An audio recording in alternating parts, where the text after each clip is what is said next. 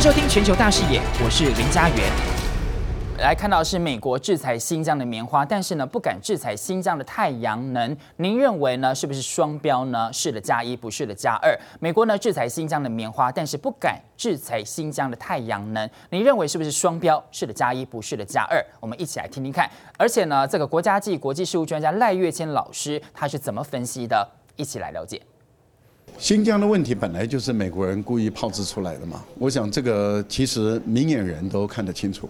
只有装睡人会看不清楚，也就是装睡人叫不醒的意思，也就是他故意看不清楚，因为大家都很清楚，即使美国人叫了半天，说什么新疆什么棉花的问题，新疆什么番茄的问题，到今天为止，新疆的棉花跟番茄卖到美国增加了百分之一百一十三，这个这个道理就很明白了嘛，也就是。美国的企业家，他们其实心知肚明，那是你美国的政客炮制出来的。你美国的政客炮制出来的这个这个假议题，你说你的，我企业做我的，因为我的企业知道这个是假议题，所以你框不了我。因此，美国脑袋清楚的企业继续向新疆进口棉花，继续向新疆进口这个番茄。只有那一些。装的好像是呃那个那个很正义的装的那些人，然后那些企业才会去附和，然后结果他也摔了跟头，现在他骑虎难下了啊！因为原本是想捞一点好处嘛，就是说，哎呀，我捞到这个人权议题的好处了，结果你看有很多企业现在就栽栽跟斗了。好，那现在又面临更敏感的问题了，因为整个全世界啊，其实连布林肯自己承认的，这是布林肯自己说的。全世界不管在火力，啊，不，全世界不管是在太阳能发电，不只是太阳能板哦，因为它还包括它的蓄电跟发电机，风力的风扇的涡轮，还有它包括它的发电跟蓄电，这个部分里面，在全世界中国大陆掌控的世界三分之一的专利权，而且在生产制造能力里面，新疆。制造出来的东西是最好，价格最好。你美国没有新疆的，没有中国的合作，没有你美国的十年内要减碳百分之五十，怎么可能做得到？你德州的那么还有加州的那一广大那一大片的沙漠，你要把太阳能板整个铺上去，要形成强大的这种太阳能的发电，没有中国大陆的帮忙，你美国人怎么可能做得到？因为你美国人根本做不到嘛。那这样的一个情形下的时候，你要不要美国要不要大陆合作？要。这个时候你还要不要再把新疆议题拿出来？那这个时候不敢拿，你就可以知道双标嘛。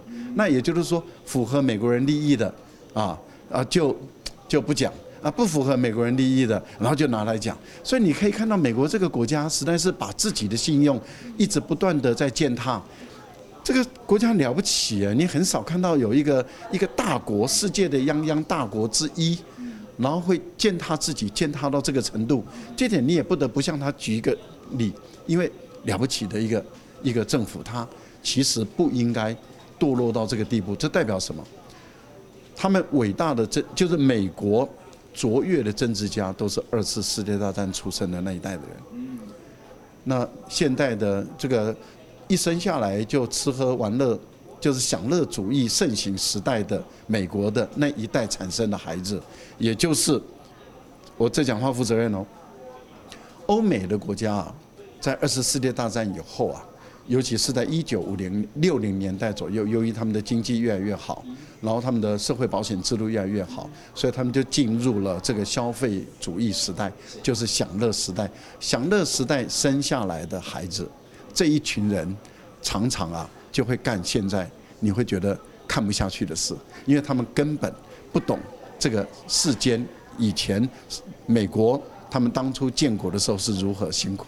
所以您就会看到玩乐世代的纨绔子弟怎么会？好，这是不是所谓的双重标准呢？而且呢，说到这个抗中，是不是假抗中呢？美国参议院的外交委员会通过了由跨党派呃参议员所提出来的一个战略的竞争法案，也被说是抗中法案，要反制呢大陆在科技啊、军事啊、人权啊、经济啦哈呃以及影响力来作战等等领域。这个法案呢长达了两百八十一页啊哈，而且呢有五大的章节，甚至呢还有呢外委会的审议的时候加入好多项的修正的时候。像是要呼吁呢，拜登政府要怎么样杯葛呢？这个所谓的北京的。冬季的奥运，但是呢，美国嘴巴说呢，新疆有强迫劳动的问题嘛，但怎么不敢制裁呢？美国最新的需要就是新疆的太阳能板，哈，就被 IP 说两套标准嘛。大陆的外交部发言人汪文斌他则说呢，有关法案当中的中国的事项，哈，说呢，这个的根本就是把中国当成对手。难道啊，美国为了发展的目的就是为了在竞争当中打败中国吗？还说这个法案呢，粗暴干涉了。中国内政充斥着陈旧的冷战思维和零和博弈的观念，也反映出了美国唯我独尊的、容不得别国正常发展的霸权心态。而且呢，中方强烈的表达不满，坚决的反对了。我们看到，其实呢，在战略的竞争法案当中，混杂的很各种的对中国大陆强硬啊竞争的条款，有些你一看就知道是虚的。像是什么表达意向啊？说呢，二零二二年呢到二零二七年的时候要怎么样？财政年度的时候，每年拨款一千五百万美元哦，一千五百万美元协助呢企业要撤出中国的市场，分散供应链。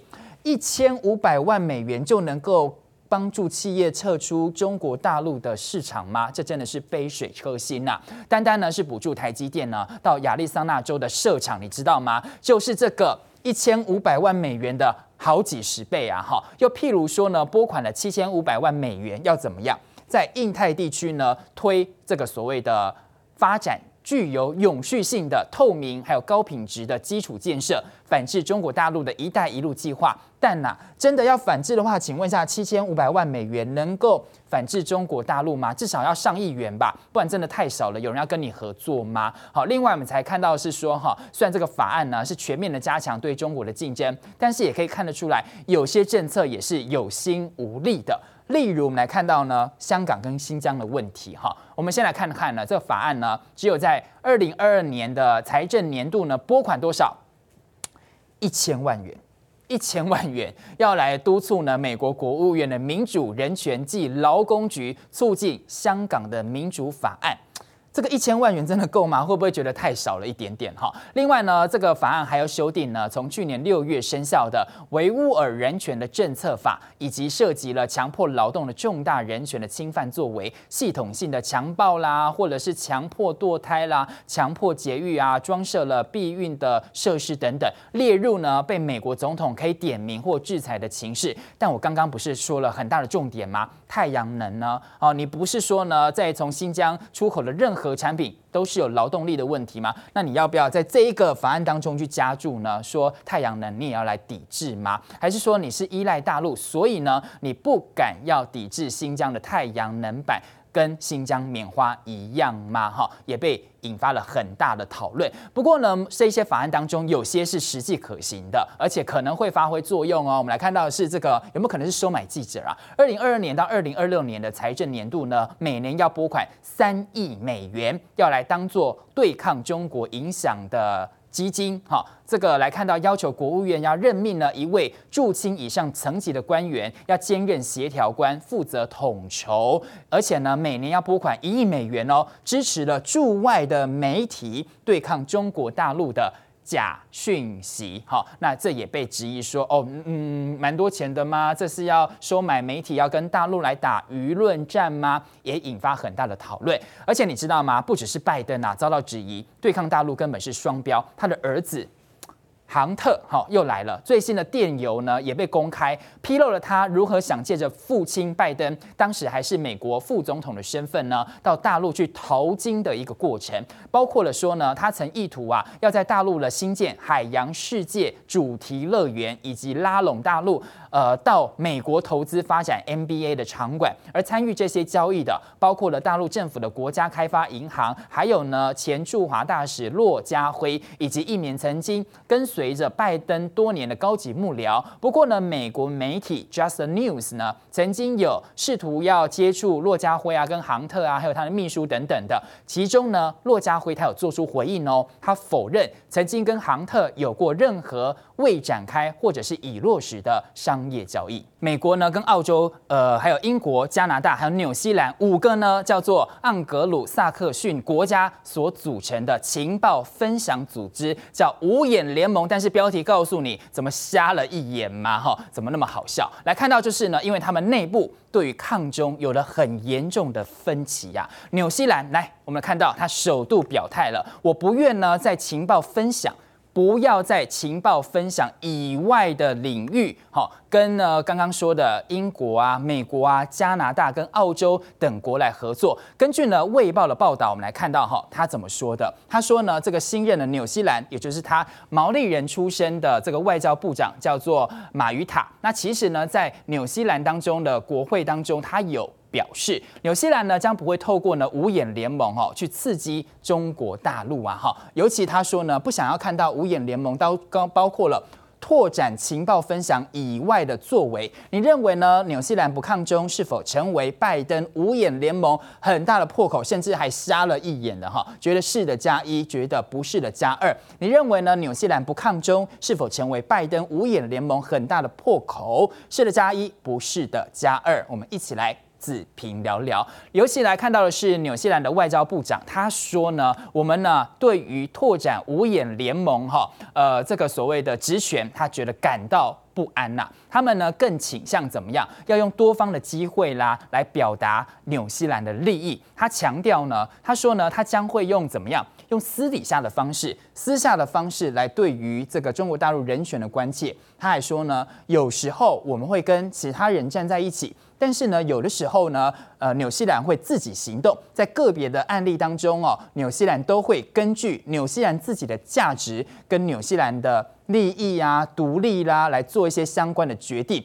那之前呢，美国主导下哈五眼联盟相继呢，不是对大陆啊在香港以及新疆人权的问题有发表声明吗？大陆有强烈的来进行抨击嘛？所以呢，这个说这个大陆有批评哦，这个五眼联盟是干涉主权呐、媒体现在就有分析，这显示呢，阿尔登政府也就是纽西兰政府在第二任期上呢，他必须要调整出外交的政策，要朝向怎么样？更独立的方向来前进，而不是呢，只是呢来跟着这个美国好来对大陆好来进行相关的一些冲击，而且呢，他也跟他附近的澳洲也是跟他们的立场走的是完全呢不一样的道路哈。接着呢，我们来看到哈，在此之前，纽西兰的总理阿尔登。就是他，好，他也曾经被呢澳洲的媒体呢有去问他啊，问他说，哈，你为什么呢都不去参与一些谴责大陆的这些五眼联盟的声明呢？那阿尔登呢，他其实也有反驳说，哈，说呢这个五眼联盟啊，在这个平台上不是呢发出这个讯息的最佳平台，也就是说，这个五眼联盟不是最适合谴责大陆的平台。你如果真的要谴责大陆的话，应该要包含。包含像是德国这些国家，不是只有五眼联盟这些国家而已。而且要告诉你啦，纽西兰呐，在商言商，跟美国走得近，那你又有什么样的好处呢？尤其呢，大陆你知道吗？其实呢，在纽西兰的出口市场占了多少？百分之二十九啊。好，是第一名，所以那么重要的一个市场，他为什么要放弃呢？第二名跟第三名才分别是澳洲，澳洲跟他很近呐、啊，但是才是第二名，第三名是美国的百分之十，所以呢，人家跟中国大陆走了近也没有怎么样嘛，人家在商言商嘛，那为什么要跟着你一起来对抗中国大陆呢？那纽西兰呢，你知道吗？才在一月底的时候跟大陆有升级双边的自由贸易的协定，这个协定呢，容许纽西兰的木材啊，以及乳制品啊，跟海海鲜的出口到大陆，而且呢还有零关税的待遇。大陆呢也加大了对纽西兰的教育、金融、航空领域的开放。所以你知道哈，在商言商嘛。人家当然想要跟中国大陆来靠拢。那澳媒 ABC 有指出来说，哈，呃，那个这个纽西兰的外交部长的发言呢，是对纽西兰发出很明确的讯号，批评了其他五眼的成员利用呢这个联盟中哈对中国来施压。纽西兰将会制定更为独立的外交政策。纽西兰媒体呢还说呢，这个呢是说纽西兰哦最大的贸易伙伴就是中国大陆了啦。抗中哦，恐怕会重创纽西兰的经济。而且这文章还提到说，加拿大在二零一八年曾经有一份报告指出，纽西兰是五眼联盟当中的软肋。好，ABC 呢分析还认为说，纽西兰呢一再跟五眼联盟呢唱反调的行为，让澳洲也是非常的不满。那这次纽西兰的外长的言论，可能也会让纽澳之间的关系更加的紧张了。尤其我们看到哈，五眼呐缺了一眼，美国真的好紧张。这难道也是美国出手了吗？来看到同样也是五眼联盟的澳洲政府撤销了维多利亚州跟大陆签订的一带一路的协议，此举呢，当然就是要。惹怒北京当局，美国则是呢随即发表了声援澳洲啊，还指出说澳洲现在面临大陆的强制外交。美国国务院发言人普莱斯表示呢，澳洲做出了自身的决定，但是也因为大陆的行动而蒙受到巨大的损失。澳洲维多利亚省政府分别在二零一八和二零一九年与中国大陆签订两项“一带一路”的协定，援引大陆投资为省的基础建设。不过，澳洲外交部长二十一号认为，维多利亚省共四项包括与北京、叙利亚和伊朗的协议，并不符合澳洲外交政策而被撤销。北京随即勃然大怒，澳方的政治操弄和无理行径，完全违背中澳全面战略伙伴关系精神。是在开历史的倒车。性质恶劣，中方呼吁澳方及时改正错误。不过，美方倒是立即声援澳洲。国务院发言人普莱斯还说，澳洲正面临中国大陆的强制外交。不过，澳洲外长目前正在纽西兰访问。尴尬的是，纽西兰外长并不赞同五眼联盟的抗中政策。马胡塔是纽西兰史上第一个原住民毛利族外交部长。他提到的海怪是毛利神话中类似龙的生物。马胡塔声称，纽西兰和中国大陆有。相似的文化传统也会互相尊重。不止马胡塔不想抗中，德国外交部长马斯也反对欧盟与大陆脱钩。看来西方国家的对中政策显然已经分两派。记者何瑞珠综合报道。